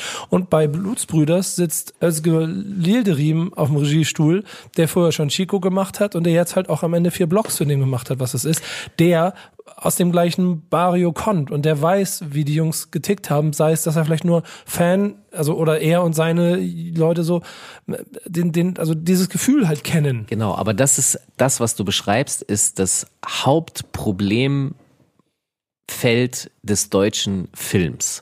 Ja. Ich habe ja, ich habe äh, ein paar Mal in, in meiner Laufbahn das Vergnügen gehabt, mit dieser Branche intensiver zusammenzuarbeiten und habe deshalb die Mechaniken und Mechanismen, die hinter den Kulissen stattfinden, erlebt. Also du brauchst erstmal einfach ein geiles Drehbuch. Da jemand sitzen zu haben, der Peilheit ist zwingend notwendig, weil sonst ist es ab da schon scheiße. Dann ist entscheidend Casting. Dafür musst du dir genügend Zeit und Geld nehmen. Du brauchst also die Personen, die das authentisch verkörpern können. Da ist die nächste sehr große Fehlerquelle, wo, wenn du dir nicht anständig Mühe gibst, das einfach schon scheiße ist. Und dann brauchst du vor Ort Leute, die darauf aufpassen, garantieren, dass es vernünftig aussieht und funktioniert. Der Regisseur ist derjenige, der darauf achtet, dass der Darsteller das Drehbuch vernünftig umsetzt. Das heißt, genau was du sagst, der Regisseur ist sehr wichtig und der allerwichtigste ist aber der Produzent. Das ist ja der, der die Kohle bringt und der den sozusagen einen der Hauptentscheidungsfaktoren hat. Und wenn der alle diese Gewerke, von denen ich geredet habe, nicht in Ruhe arbeiten lässt, weil er irgendwelche Befürchtungen oder was auch immer hat, wo es eben um Kohle geht, dann wird es, oder eben wenn er Gelder kürzt und deshalb das Casting nicht eine Woche, sondern nur einen Tag ist, das sind all diese Fehlervariablen, die du da drin hast, die, es, die dann diese Scheiße äh, entstehen lässt. Du hast also Kunst, die kein Mensch braucht theoretisch, aber sie ist da, Dankeschön. Ähm, und im Speziellen im deutschen Filmwesen, du hast ja die Filmförderung mhm. und so, da wird also an allen Stellen sind überall nochmal Leute, die mit reinreden, die sich alle absichern wollen. Dann wird nochmal eine Fokusgruppe gemacht und nochmal und du verwässerst alles bis ins, alles was irgendwie interessant, edgy oder irgendwie die Kultur ausmacht oder definiert, wird runter verwässert, bis es wirklich möglichst jedem gefallen soll. Aber genau dadurch gefällt es keinem. Und wenn du dir jetzt mal die Filmbranche oder Filme anguckst, England, Frankreich, Skandinavien, das sind aus dem europäischen Film, kommen da die besten Filme, die besten Hip-Hop-Filme aus Europa. Ausnahme ist Florian Garg, der ist der Einzige, der es hingekriegt hat in Deutschland. Aber alle anderen Sachen. Und ich würde sagen, Özgür Yildirim. Ja, ja, okay. Aber Hass, ja, äh, äh, du, du hast viele europäische Filme. Warum? Weil die ein anderes, also anderes System haben, wie die Filme dort entstehen. Und das deutsche System führt dazu, dass wir 2000 Mal Till Schweiger und Matthias Schweighöfer bekommen und nicht die geilen Filme die geilen Actionfilme. Jeder kriegt die Filme, die er verdient hat. Ja, ja, aber das stimmt auch, aber das, also. Das, sind, nee, das, das ist, das klingt so platt, aber das ist ein, das ist ein gesellschaftlich-kulturelles. Wir leben in einem Land, in dem es um Schützenfeste und, und Faschingsfeiern geht und dementsprechend sind die Filme halt. Ja, außerdem musst du das Formular dreifach ausgefüllt, bitte. Also Bürokratie ist auch ein riesen problematisches Thema. Sicherlich ist Bürokratie in Frankreich nicht weniger ausgeprägt, aber die haben ein anderes. Die haben eine andere Struktur. Eine, vor allem ein anderes Bild von Kultur Kulturförderung und das hat halt, ja. weil du ihn schon angesprochen hast, dazu geführt, dass mit Hass, La Haine, ähm, dem Film von 1995 von Mathieu Kassowitz hieß er, glaube ich, ne? Ja, genau. Mit äh, Vince Cassell in der, in der Hauptrolle einfach mal ganz Europa ummantelt hat. Und jeder, der, ich glaube, jeder, der in der Zeit groß geworden ist, kennt die den Satz mit. Ich, ich möchte jetzt mal kurz zitieren, dieses Geschichte von einem Mann, der aus dem 50. Stock von einem Hochhaus fällt, während er fällt, wiederholt er, um sich zu beruhigen, immer wieder. Bis hierhin lief es noch ganz gut. Bis hierhin lief es noch ganz gut. Und recht hat er. Aber wichtig ist nicht der Fall, sondern die Landung. Und das ist der Beginn des Films. Und dann erzählt er diese Geschichte aus diesem Banlieue, die so simpel und auch so in Bildern so einfach gesprochen ist und trotzdem so fesselnd ist. Das ist ein Film, den ich bestimmt in meinem Leben 20 Mal gesehen habe, den ich noch 20 Mal gucken werde, weil offensichtlich das Team, das sich da zusammengefunden hat, verstanden hat, okay, wenn wir eine Geschichte von da erzählen wollen, dann müssen wir sie von da erzählen und müssen nicht versuchen, uns zu überlegen, wie es da wäre. Ja, also ich meine, du hast gesagt, in Frankreich hat Kultur einfach nochmal einen ganz anderen Wert. Wir sind halt das Land von Ingenieuren und Autobauern. Hier ist das brotlose Kunst. Hier, hier sagen dir deine Eltern, mach was Vernünftiges, wie du willst was mit Kunst. Mal hör mal auf mit dem Quatsch. In Frankreich hat es einen ganz anderen Stellenwert. Da unterhält man sich abends auch über die neuen Kinofilme, die man gesehen hat wessen Eltern zu Hause machen das. Es passiert in Deutschland einfach nicht. Ich musste meine Mutter äh, mit 75 mehrfach überreden, mal mit mir wieder ins Kino zu gehen. Jetzt ist sie, jetzt findet sie es wieder geil und hat Spaß daran, aber es scheint so ein bisschen, dass es in Deutschland irgendwann so abbricht. Ich weiß auch nicht warum. Wir sind einfach, wir sind, wir sind Kulturbanausen ein bisschen. Das muss man leider mal äh, hier so festhalten. Ich glaube, es ist nicht unbedingt Kulturbanause, sondern es ist einfach eine kulturelle. Ja, nee, ernsthaft, das klingt auch immer zu einfach. Ich wollte nur mal eine Spitze bringen. Ja, gerne, kannst du auch machen. Ich finde es ist einmal zu einfach, das ist einfach eine kulturelle andere Basis. Und da geht, jetzt würden wir gesellschaftspolitisch werden. Das natürlich ist, äh, wie, wie ist die äh, amerikanische Gesellschaft aufgestellt? Aber die, die Gesellschaft, wie sie ist, produziert die Filme, wie sie ja, sie geht, hat. Ja, das, genau, das ist das, was ich meine. Darauf will ich hinaus. Und das ist das, das ist, dann ist das Ergebnis, wenn du eine multikulturelle multikulturelle Gesellschaft, die amerikanische hast mit einer sehr großen Black Community, dann ist es logisch, dass irgendwie daraus auch Filme in dieser Form entstehen können, die einen gewissen authentischen Wert haben, weil es sich auf den Straßen so lebt. Und das gleiche gilt auch für Filme aus Frankreich. Und wenn du in Deutschland halt über Jahre auch gar kein Bild vor Augen davon hast in der gesellschaftlichen Mitte, dass es eventuell Orte gibt, also sagen wir so, wir sind in Hamburg und Stalzhoop gab es schon vor 25 Jahren, aber vor 25 Jahren hatte die gesellschaftliche Mitte vor sich weggeschoben, dass es Stalzhoop in der Form auf jeden Fall nicht gibt. So. Und erst seit ein paar Jahren fängt es an, dass man sich darüber Gedanken macht. Und am Ende, und das ist vielleicht die Brücke zu heute, führen dann auch so Filme oder Serien wie Vier Blocks, vor allen Dingen in der Spitze, aber auch Dogs of Berlin und ein kleines bisschen sicher auf Skylines, obwohl das ja einen anderen Kern hat eigentlich trotzdem vor Augen, dass es Parallelgesellschaften gibt, die du nicht nur aus bösen Artikeln äh, äh von Bild-Headlines siehst und aus Spiegelreportagen, sondern die dir da schon, und das ist, glaube ich, auch der Schlüssel bei vier Blogs gewesen, aus einem aus sich heraus, auch mit allen Licht- und Schattenseiten, die Geschichte von dort erzählt. Was nicht, und das ist ein bisschen das Problem an vielen dieser Dinge, das war auch schon früher bei Manasty Society das Problem, nicht eine Verherrlichung der Gewalt und der Kriminalität, die da drin steht, sondern ein, ein Spiegel oder, oder ein, ein, ein, ein, ein, ein kleines Fenster in diese Welt, um zu verstehen, was da los ist. Es gibt genug Jungs, die danach losgelaufen sind und auch nach Menace to Society und gedacht haben, sie sind die härtesten Gangster. Und waren es nicht. Und es gibt auch, wenn, wenn du um klassischen Gangster-Rap gehst, dann haben die Leute früher auch immer, äh, jeder Gangster-Rapper und aus dem Kram, den du kennst, hat Scarface geguckt. Aber ich habe das Gefühl, keiner von denen hat Scarface bis zum Ende geguckt. Ja, doch, aber. ja, sie, aber sie, sie, sie, sie, sie behalten ihn immer nur bis zur Minute 80 und nicht bis zur Minute 90. Naja, er ist ja äh, für sie wahrscheinlich sogar noch einen heldenhaften, weil er ja mit Knarre in der Hand gestorben ist, mhm. ja. Und es ist, es ist ja auch die Konsequenz des Tuns, dass sie daraus ziehen. Das, es kann sein, aber ich bin der eine, der es schafft. Also das ist im Grunde wie der Typ, der dir runterfällt und sagt, bis hierhin ging's gut, aber ja. ne, genau. Aber äh, Filme ähm, im Speziellen, also O-Dog, auf den du dich beziehst aus Menace to Society, ist auf jeden Fall in der Generation, wo der Film gerade rauskam, ich, der hatte so einen unfassbar krassen Impact, wie viele Leute sich von scherzhaft bis ernsthaft auf diese Figur bezogen haben und die vor allem übertriebene Gewalt, die äh, man da zu sehen. Was heißt übertriebene? Die ist ja genau nicht übertrieben. Das ist ja der Fuck-up, dass das die Realität in der Hood damals sein konnte. Und ähm, das ist auch immer so ein, so ein Ding, wenn man, also wie stellst du Figuren in einem Film dar?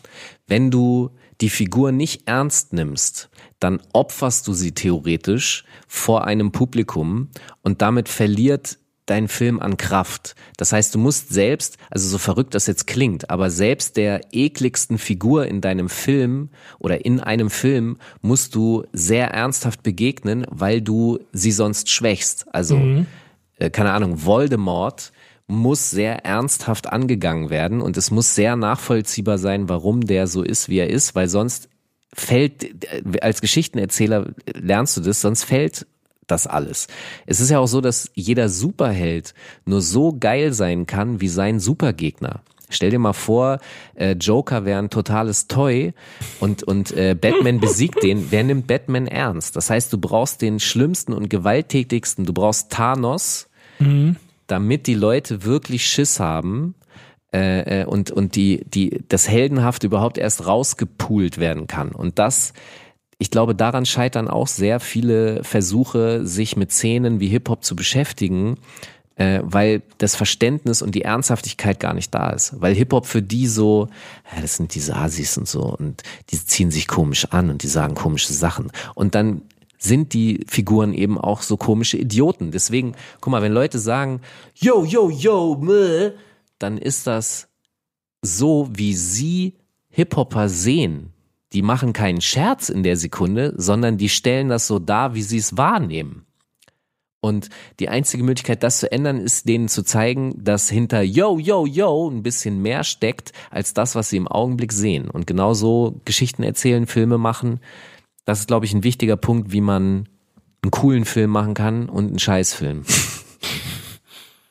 Findest du vier Blocks gut? Ja. Warum? Also pass auf, eine Sache finde ich an vier Blocks komisch. Und zwar, der, das wirkt so leer.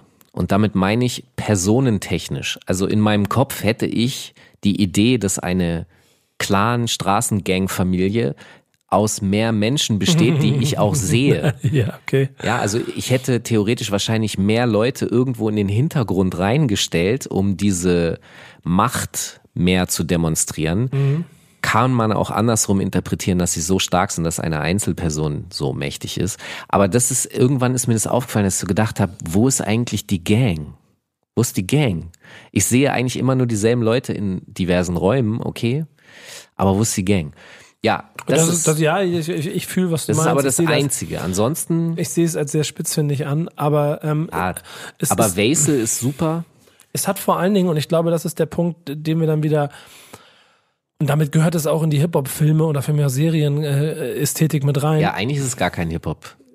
Es, es, es, ich weiß, was du meinst, aber eigentlich ist es ja eine Gangsterserie. Ja, genau. Aber eigentlich ist New Jack City auch kein, kein Hip-Hop-Film. Ja, ja. Genau. Und es ist die gleiche, es, es erklärt ja eigentlich nur die, die Ästhetiken, die Rap-Musik im Zeitgeist benutzt, um seine Geschichten zu erzählen und damit auch die Charaktere dahinter zu Stars und, und zu, zu Helden ihrer Generation zu machen. Und diese gleiche, ähm, gleiche Mechanik benutzt vier Blogs, um ihre Geschichte zu erzählen, die aber genau auf dem basiert, was Rapper in ihren Gangstergeschichten rappen. Und ich glaube, das ist auch der Grund, warum es am Ende so einen erfolgreichen Einschlag hatte innerhalb, innerhalb der, vor allen Dingen auch der Fangruppe. Ich meine, es ist dann auch smart, die Rapper zu benutzen, um sie mit an ihren Cast, in den Cast zu nehmen und damit die Brücke automatisch zu schlagen. Ich Aber meine, da ist genau das Casting sau gut gemacht. Wesel ist so krass überzeugend, auch massiv, funktioniert so gut. Da hat man einfach im Casting alles richtig gemacht.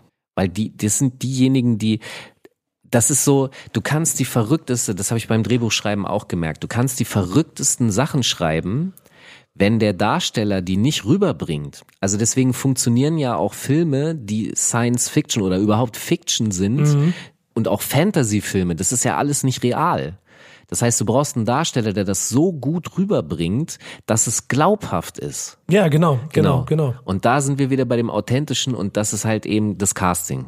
Wenn du das Scheiße aussuchst und das nicht rüberbringt, dann fällt der Film. Ich habe ja auch ein bisschen das Gefühl, dass bei The Dogs of Berlin so an irgendeinen Stellen und offensichtlich Sachen nicht ganz so richtig gemacht wurden im Vergleich zu vier Blocks. Wieso gefiel dir das? Wa- Was hat dich daran gestört? Weil ich fand, also, was hat dich gestört? Sag du erstmal.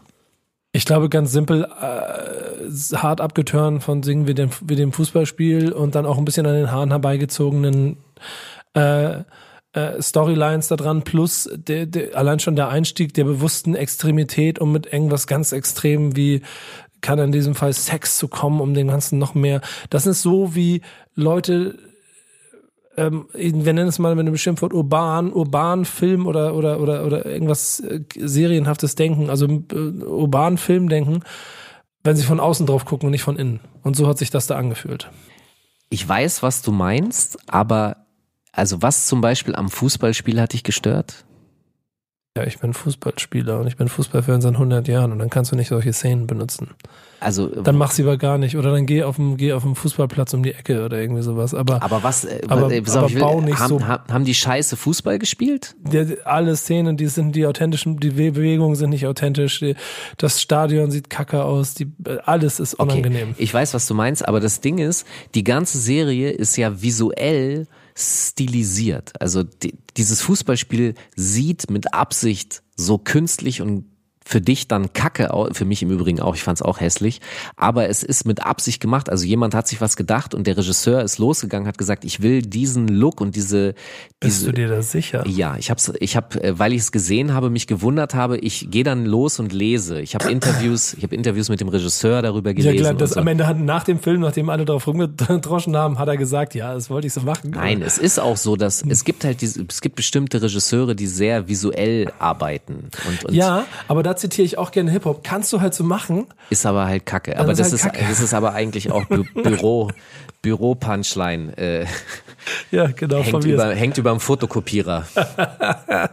äh, aber, also ja, ich weiß, was du meinst. Der hat dann ästhetisch das nicht getroffen. Ich hatte storytechnisch, ich, was ich zum Beispiel gerne ein bisschen schwierig finde, ist, wenn sich in der Story herausstellt, dass der Bruder von der Schwester jetzt von dem Gangster leider bei der Polizei ist und dann auch noch Nazi. Das ist halt, ich verstehe es aus einer Dramaturgie heraus, dass man versucht, es klein zu halten, aber gleichzeitig ist es also so viel Zufall, ist halt, ah, und dann hängt's aber auch wieder von den Darstellern ab. Also obwohl ich mich über Dogs of Berlin, aufgeregt ist nicht das richtige Wort, obwohl ich es eigentlich nicht geil fand, habe ich trotzdem die ganze Serie in einer Nacht durchgeguckt. Mhm, Das kann ich aber auch voll verstehen. Da bin ich dann aber auch wieder in, in Sammlermentalität, dass ich einfach Ja. sehen möchte und wissen möchte, was da los ist und das deshalb auch einfach durchziehe. Du bist ja auch Komplettist. Ja, Komplettist ist das Wort, das ich gesucht habe, genau. Stimmt doch. Doch. Ja, es ist so. Ja, nee, ich bewundere das auf gewisse Art und Weise, weil du auch die erste Scheißausgabe von irgendwas besorgen würdest, einfach nur weil du diese, wenn was zehn Ausgaben hatte, du willst du diese zehn Ausgaben, aber die Ey, kannst du Leute, auch weglassen. Leute, Leute, mir fehlen die ersten beiden Ausgaben vom Kolchosemerk, glaube ich. Und das macht mich fertig bis heute. Das ist dieses Merk, das in Dosen gekommen ist damals. Ja. Das hat mich fertig gemacht. Irgendwas fehlt mir da. Irgendwas fehlt mir. Und das macht Ja. mich bis heute fertig und ich schäme mich dafür. Und was, was, was mich richtig getriggert hat, diese, da, da weiß ich nicht, wer das war. Die hatten irgendwie diese, Wer war denn das? Irgendwo aus Berlin, Leute, die haben so zu jedem Jahr immer so einen kleinen Pappschober mit einem kleinen Magazin und einen Mix und sowas gemacht. Ja, äh, habe ich glaube ich hier rumliegen. Äh, kann ich dir mitgeben. Corner Mac hieß es, kann das sein? War das das Corner Mac? Weiß ich nicht, auf jeden Fall also immer so einen kleinen Ja, Pappschober. ja. Und Ich mit den das. Jahren, aber das Ich war, glaube ich, eine Partyreihe oder so in Verbindung. Das war was anderes. Das Okay, dann eventuell SWAT Posse. Ja, in, auf jeden Fall eine Partyreihe und die haben dann mit angefangen und haben in irgendeinem Jahr angefangen und dann haben sie das verkauft. Ah, nee, du meinst die, oh, wie hießen die nochmal? Diese äh, nach Jahren abge, Genau. ähm, ja, ja, okay. Ich komme gerade nicht auf den Namen. Die beginnen 1979, glaube ich, und gehen bis 2010 oder so. Mark Hype war damit am Start und allem drum und dran, ja. Und genau da bin Ja. ich erst mal 1982 eingestiegen und dann war es durch. Ich Ja. habe es versucht, die ersten zu kriegen, habe ich nicht gekriegt und dann bin ich ausgestiegen. Ich mache dir einen Kontakt zu Mark Hype, dann kannst du mal äh, Ach, ich, kann, nachfragen. Ma- ich kann Margot selber fragen, aber das ist, äh, das ist solche Sachen mache ich fertig. Aber wir kommen vom Thema ab. Das Ja, ist der Grund, also warum ich Filme. Dogs of Berlin ja, durchgeguckt habe. ja, ich, ich, ich weiß nicht, ich habe es einfach, es hat mich dann interessiert, wie es weitergeht. Wie selber fandest du Black Tape? ähm, ich fand es tatsächlich äh, gut bis auf das Ende. Ja. Also das Ende, das Ende, wie ich jetzt dann im Nachhinein erfahren habe, ist aber auch nicht so, wie es im Drehbuch stand. Ähm, und ich glaube, dass es relativ vielen Leuten so geht, dass am Ende man nicht richtig versteht, was war da jetzt eigentlich los. Das hätte man eventuell vielleicht einfach nochmal, keine Ahnung, erklären müssen oder so, dass die Protagonisten vielleicht nochmal einzeln ein Statement abgeben und sagen, ja, also für mich war Tiger und das und das und irgendwie sowas. Aber ähm, es ist Sekus Film, er entscheidet und er hat es so gemacht. Finde ich übrigens auch. Und das ist so ein bisschen immer das Problem bei solchen Sachen, dass man das cool am Anfang denkt und es hinten raus immer schwierig wird. Das ist in ganz, ganz, ganz, ganz, ganz vielen Dingen so. Das ist auch bei Spielfilmen ganz oft so der Fall gewesen, dass man das Ende, Ende immer die schwierigste Situation ist wahrscheinlich. Aber ich fand halt schon interessant, wie die ähm, Wirkung damals war, dass die Leute schon das Ding wahrgenommen haben und ernsthaft darüber diskutiert haben, wer da nun Tigon ist. Okay, weißt du, was das Problem auch so ein bisschen ist? In der Kommunikation zu dem Film, der Produzent hat gesagt, ey, wir sagen die ganze Zeit, das ist eine Doku. Also es ist echt. Und keine Moku. Es ist keine Mockumentary. Ähm, das Problem ist, dass man das aber leider nicht jedem gesagt hat. Also jeder, den man in dem Film sieht, der sich über Tigon äußert, also Friction und Cora E, ähm, die waren eingeweiht und engagiert, das zu tun. Und dann gab es in dem Film aber auch Fünf Sterne Deluxe, Tony L. zum Beispiel zu sehen. Die wussten das zu dem Zeitpunkt nicht und haben allgemein Statements für eine Hip-Hop-Dokumentation von Falk und Steiger gemacht und haben hinterher gesehen, dass sie Teil einer Mockumentary über eine fiktionale Figur sind, von der man nicht gesagt hat, sie ist fiktional. Weil heute kommen noch Leute auf mich zu und fragen mich ernsthaft, wer ist denn jetzt eigentlich dieser Tiger und so, wo finde ich den? Und dann sage ich, Digga, ist eine Mockumentary. Das heißt, bis heute zieht sich das leider durch, weil leider deshalb, weil ich glaube, es wäre vernünftiger gewesen, das von Anfang an allen einzuschenken, weil diese Missverständnisse, die jetzt da sind, sorgen tatsächlich für emotionale Schwierigkeiten bei dem einen oder anderen. Ja, ja, ja, ist alles okay. Aber wer ist denn jetzt Das eigentlich ist Tigon? the fuck you. ja.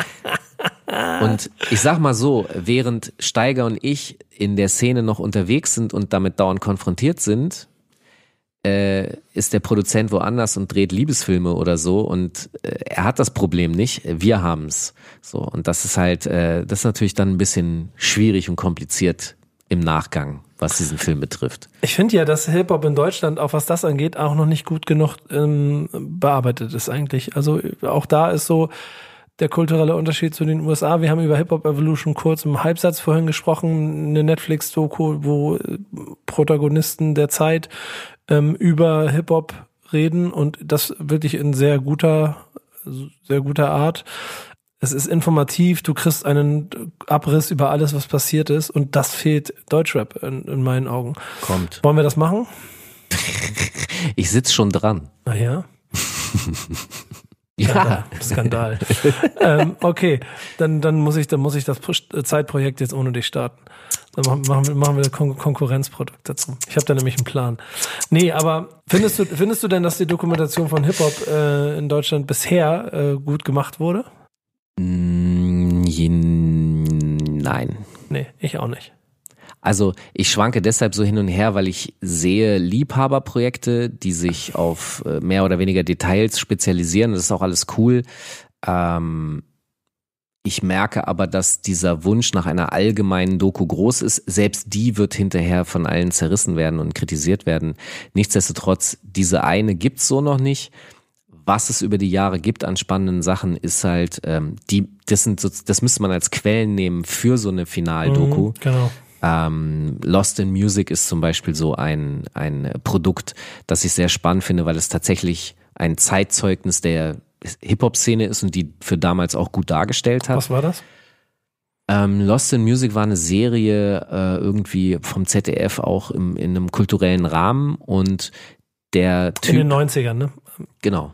Wolkenstein hieß der, der ist losgegangen, hat äh, sich mit allen Protagonisten von Torch über Tony L und so weiter getroffen, Storm und hat sich, Speiche ist da auch drin als junger Breaker, der später Agro Berlin gründet und äh, hat die alle befragt. Äh, Stieber Twins und so sind auch drin und befragt die und zeigt. Mehr macht er nicht. Er kommentiert nicht selber, sondern er lässt die für sich selbst sprechen. Also das war auf jeden Fall und es ist, du kennst auf jeden Fall die Freestyle-Treppenszene mit MC René und das ist aus der Doku. Und interessant ist, dass der Wolkenstein, weil er die Doku gemacht hat, später von Viva gefragt wurde, könntest du uns eine Hip-Hop-Sendung produzieren? Du hast doch ein bisschen Ahnung davon. Der hat gesagt ja und hat dann zwei, drei Protagonisten, deswegen Scope, Torch, wurden Moderatoren von Viva über diese ZDF-Doku-Geschichte und den Wolkenstein. Hm, interessant. Ja. Ich finde, ich habe gerade ein bisschen überlegt, dass wir hier gerade dabei, Here We Come, 2006, Ja, Doku über Breakdance in der DDR. Äh, sehr, sehr gut. Aber wie du schon beschreibst, wird es sehr spitz in ein Thema geht und das äh, funktioniert dann auch. Ja, weil du in einem kleinen Rahmen, gut. weil du Es- im kleinen Rahmen dann gut Leute findest. es gibt halt nicht diese allgemein, dafür bräuchtest du auch mehr als irgendwie eine Stunde oder 90 Minuten.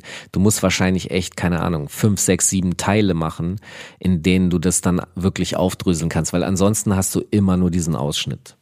Ja, genau.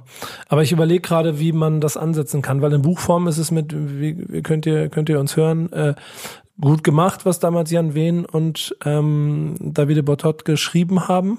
In Buchform ist sowas aber auch einfacher, finde ich, als in, in, in, in Videoform. Platz. Ja, genau. Selbst Audioform ist eine einfache Variante. Und ich glaube, Wobei die für das Buch ja, die haben glaube ich 400 Seiten mehr gehabt, als sie äh, drin haben. Das heißt, sie haben es schon gekürzt. Ich habe gesagt, warum kürzt? Die, angeblich haben sie es auch nicht mehr. Ich habe gefragt, wo das ist.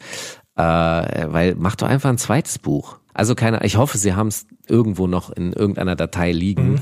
Äh, aber ja, 400 Seiten. Festplattencrash. Ich hoffe nicht. Pass auf.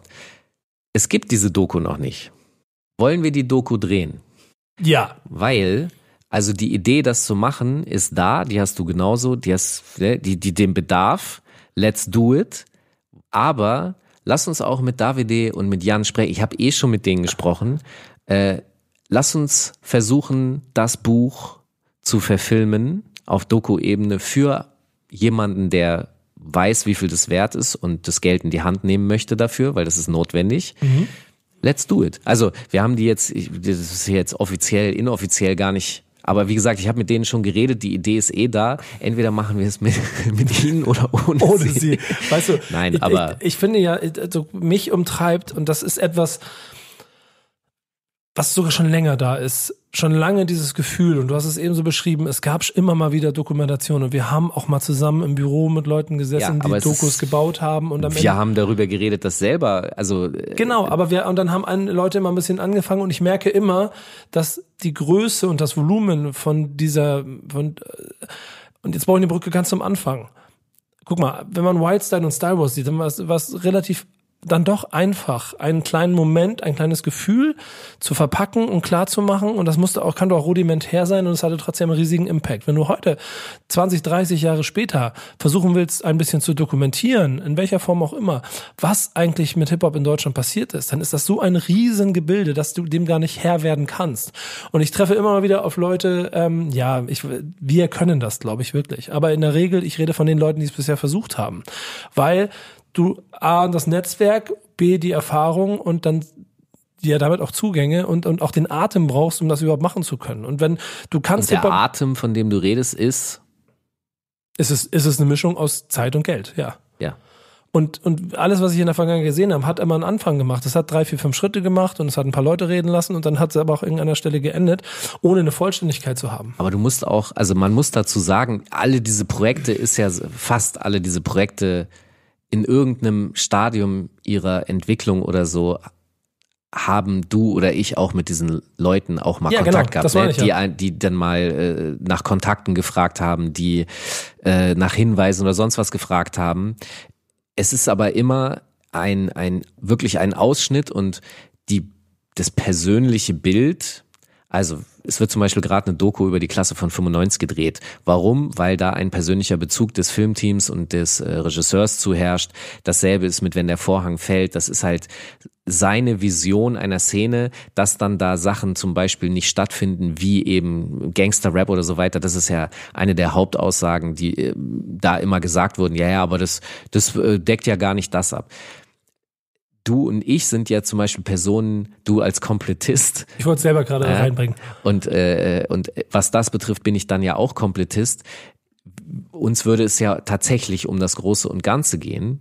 Und ja, das ist schwierig, aber das, das gibt's bisher noch nicht. Und vielleicht gibt's dafür Gründe, weil ich weiß, dass die meisten dieser Filme, über die wir sprechen, sind indie pro- produziert. Das heißt, das sind Leute, die gesagt haben, ich bin Kameramann und Cutter, äh, wir machen das jetzt einfach. Wir fahren in Deutschland rum wir, für, für gar kein Geld und drehen das in unserer Freizeit. Und so ein Riesenprojekt, über das wir theoretisch sprechen, können wir nicht in der Freizeit mal runterrocken. Kann keiner. Da brauchst du zwei Jahre Vollzeit für. Und deswegen habe ich nach dem Atem gefragt, weil das tatsächlich, also in der Sekunde, wo irgendwann mal Zeit und Geld da ist, das Interesse, das abzudecken, dann kann man das machen. Vorher wird es immer in diesen Liebhaberprojekten. Aber das ist auch wieder Hip-Hop, Alter. Do it yourself.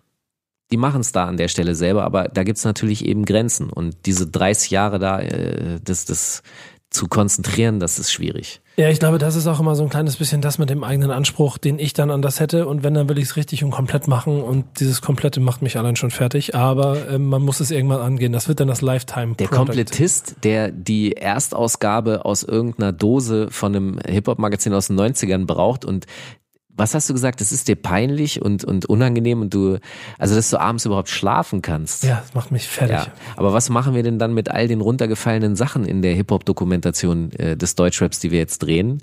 Wie, wie willst du das emotional, müssen wir dir noch einen Psychotherapeuten dazu holen? Nee, nee, ich bin in mir stark genug, um das auch aufzufangen. Ich habe hab über die Jahre gelernt, dann auch Türen zuzuschließen, wie also es sei denn, ich komme noch an diese Ausgaben 79 und 81 ran. Werden, wird passieren. Ich überlege gerade, ob ich dir das irgendwie als Geschenk besorge. Ja. Aber ja. Ich habe ja bald Geburtstag. Ja? Ihr müsstet jetzt dieses Gesicht sehen. Grins. Ja. Ja, genau, finde ich aber gut. Aber ihr könnt uns da draußen ja vielleicht mal ein kleines bisschen mit auf die Reise nehmen und euch mal Gedanken darüber machen, wie wir das Ganze ansehen sollten und ob es vielleicht eine gute Idee ist von Falk und mir, jetzt eine Hip-Hop-Doku zu machen über alles. Ja, warum denn nicht? Wieso, wieso, das war eine rhetorische Frage. Das war der Aufruf zur kommunikativen Interaktion mit unseren Hörern. Nein, ich hab's doch verstanden. Ich habe ja nur, ich, manchmal versuche ich lustig zu sein, weißt du? Und es klappt nicht immer, Falk. Ja, ich weiß. Deswegen solltest du Aber auch, das finde ich lustig. deswegen solltest du auch keine Spielfilme machen, sondern allerhöchstens Dokumentation. Ähm, Obwohl, nein, die das stimmt Mockum- nicht. obwohl die Mockumentary dir ganz gut gepasst hat. Aber Schauspieler bist du nicht. Ich finde, dass ich ziemlich gut bin. Ja. Schreibt uns, wie gut ihr Falk Schacht als Schauspieler findet. In dem Film, ich bin, ich habe mich sehr, ich war selber überrascht von mir. Soll ich noch mal einen Schlüsselmoment dieses äh, Films erzählen? ja. in der Vorbereitung. Es, es basiert auf einer Technik, die jemand entwickelt hat, wie man mit Nicht-Darstellern Filme dreht. Eben indem die nichts wissen und du die in diese Situationen reinschubst und dann filmst. Dafür macht man vorher aber einen Workshop, in dem man lernt, das zu akzeptieren und sich ein bisschen locker zu machen. Den haben wir gehabt. Dafür ist jemand aus Dubai eingeflogen worden, der original palästinensische Oscar-Gewinner, der diese Technik entwickelt hat. Krass. Und dann waren wir in dieser Schauspielschule und haben diesen Workshop gemacht miteinander. Und da waren dann eben auch Schauspielschüler. Und äh, in der Mittagspause, die, die stand da und wir haben so ein bisschen geredet und dann hat jemand aus dem Kurs gesagt, ey, komm doch einfach mal mit rein, wir brauchen Leute zum Interagieren. Und dann hat Steiger mit dieser Schauspielschülerin eine Szene gedreht, wo es darum ging, dass er sie überzeugen sollte, abzutreiben. Also Setting war, sie ist schwanger, er soll sie überzeugen, abzutreiben. Und es war so krass zu sehen, wie sie geschauspielert hat. Das war wirklich, also in der Sekunde habe ich erkannt, okay, krass, Schauspieler haben eine gewisse über, gerne mal eine überaffektierte Darstellung, ähm, die, die ich tatsächlich als so erkennen kann. Und wenn das einer nicht tut und dabei auch nicht das wirklich meint, was er da sagt, wenn er, wenn er es darstellt, dann sind es Amateurfilme. Und Steiger hat aber real gewirkt, weil Steiger hat einfach das, der hat die Ansage gekriegt, du bist jetzt ein bisschen abgefuckt und willst, dass sie abtreibt. Mach einfach mal, überred sie. Und dann hat er das einfach getan, aber frei gesprochen, er musste keinen auswendigen Text lernen oder so. Und es war wie, Himmel und Hölle, Alter. Das war wirklich krass zu sehen und es hat mir viel besser gefallen, was Steiger, also die, wie er es rübergebracht hat, als das, was die Schauspielschülerin gemacht hat. Und sie war nicht schlecht. Sie war eine gute Schauspielerin, aber es sind echt krass Differenzen und dieser Filmmarkt will immer mehr hin zu diesen echten, authentischen Darstellern, weil sie selber genervt sind von diesem Affektierten, was ich da jetzt meine. Authentisch ist das Wort. Autenz, Bruder, darauf kommt es an im Leben. Realness. Gibt's Willst du sagen, Rakim spielt besser als Steiger? Ja. Oh. Kannst du, äh, kannst du deine Filmliste rausrücken und vielleicht können die Leute noch deinen Kurs beiwohnen, um mal ein bisschen was darüber zu lernen? Ähm, den Kurs wird es, also das war ein Seminar mhm. und zu jedem Seminar machen wir was Neues. Also Film erstmal ist erstmal durch, sorry. Und eine Liste welche Liste? Ja, die mit den 15 Filmen, die die Leute sich angucken mussten.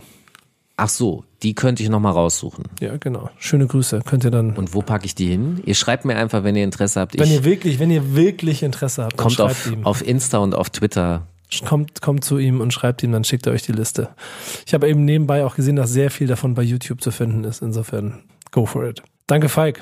War Danke eine Freude. Dir. Wir hören uns zur nächsten Folge von Rappers Kampfsport und bis dahin tauscht euch mit uns aus auf Twitter und auf Instagram und dann sehen wir uns wieder, wenn es wieder um Hip-Hop geht. In welcher Form auch immer, das erfahrt ihr beim nächsten Mal. Film ist Kampfsport.